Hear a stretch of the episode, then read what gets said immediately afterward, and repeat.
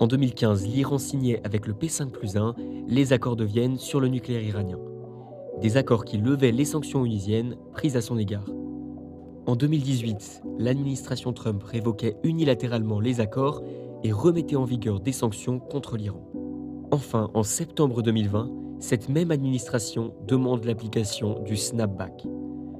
Le snapback, c'est le rétablissement de toutes les sanctions de l'ONU datant d'avant l'accord sur le nucléaire de 2015. Des sanctions qui visaient notamment à empêcher les entreprises qui collaboraient avec le programme nucléaire iranien. Quelle raison pousse Donald Trump à durcir encore sa politique dans la dernière partie de son mandat? Quelles conséquences pour l'accord P5 plus 1 et pour l'Iran? Et enfin, comment réagit le peuple iranien? Vous écoutez Gamma Nouvelle, je m'appelle Lucas Dozem. Voici la réponse de Thierry Coville, un chercheur de l'IRIS spécialiste de l'Iran.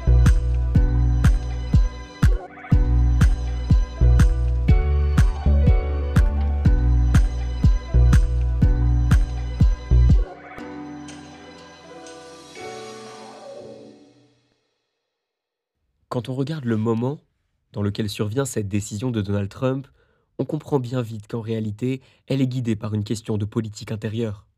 Donald Trump, en pleine campagne, adresse par cette action forte un message clair à son électorat. Trump montre ainsi sa détermination dans sa volonté de poursuivre sa politique dite de pression maximum contre l'Iran, sans concession vis-à-vis -vis de la communauté internationale. Alors pourquoi cette pression? Trump confirme à son électorat sa cohérence et sa position. Loin de céder à la communauté internationale, il confirme par ses actions que les USA font désormais cavalier seuls et usent de leur puissance pour défendre leurs intérêts. Et ici, en particulier, leur sécurité. Trump, depuis le début, veut forcer l'Iran à renégocier l'accord, et il ne peut se permettre, à la veille des élections, de reconnaître que sa stratégie ne fonctionne pas. Alors il va sans dire que les décisions de Donald Trump sont illégitimes. D'ailleurs, les Européens, les Russes et les Chinois sont très critiques là-dessus, les USA ne peuvent se considérer hors de l'accord et en même temps demander le processus de snapback. Toutefois, malgré ces protestations, la stratégie américaine risque bien de payer. En effet, les USA menacent toute entreprise qui ne respecte pas les sanctions de l'ONU d'avant 2015 de ne plus avoir accès au marché américain.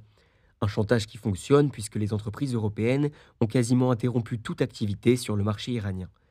Le dernier espoir pour l'Iran reste dans le résultat de l'élection américaine. En effet, Joe Biden a annoncé qu'il reviendrait sur l'accord de 2015 s'il venait à remporter ces dernières. Le terme de pression maximum sur l'Iran n'est pas un euphémisme. Et on est alors en droit de se demander pourquoi l'Iran ne cède pas.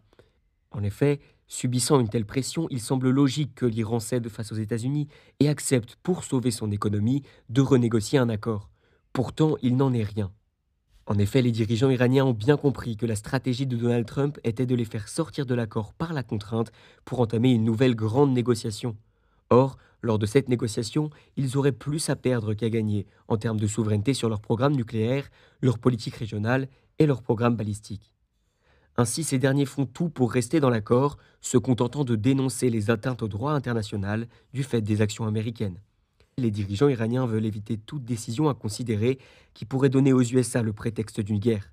L'Iran opte pour la prudence et l'attente en espérant un changement lors des élections présidentielles américaines. De plus, l'accord est loin d'être caduque.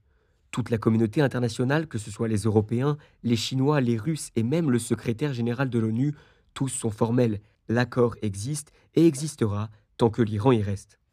Mais si les dirigeants refusent de céder, alors qui paie le prix de ces pressions? Malheureusement, et sans grande surprise, c'est le peuple iranien qui en est la victime.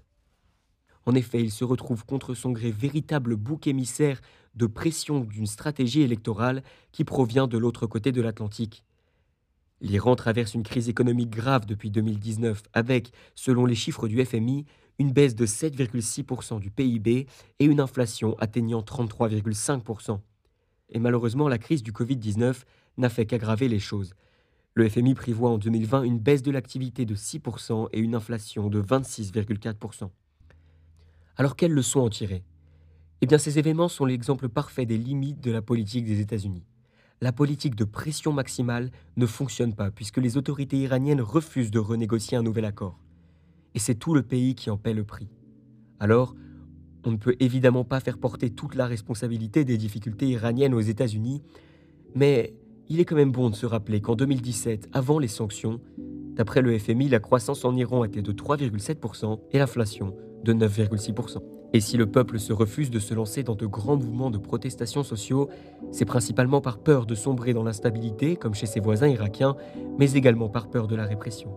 Ainsi, dans l'attente interminable des élections américaines, le peuple iranien prend son mal en patience. C'était Lucas Bezem pour Gamma Nouvelle. J'espère que vous avez passé un bon moment.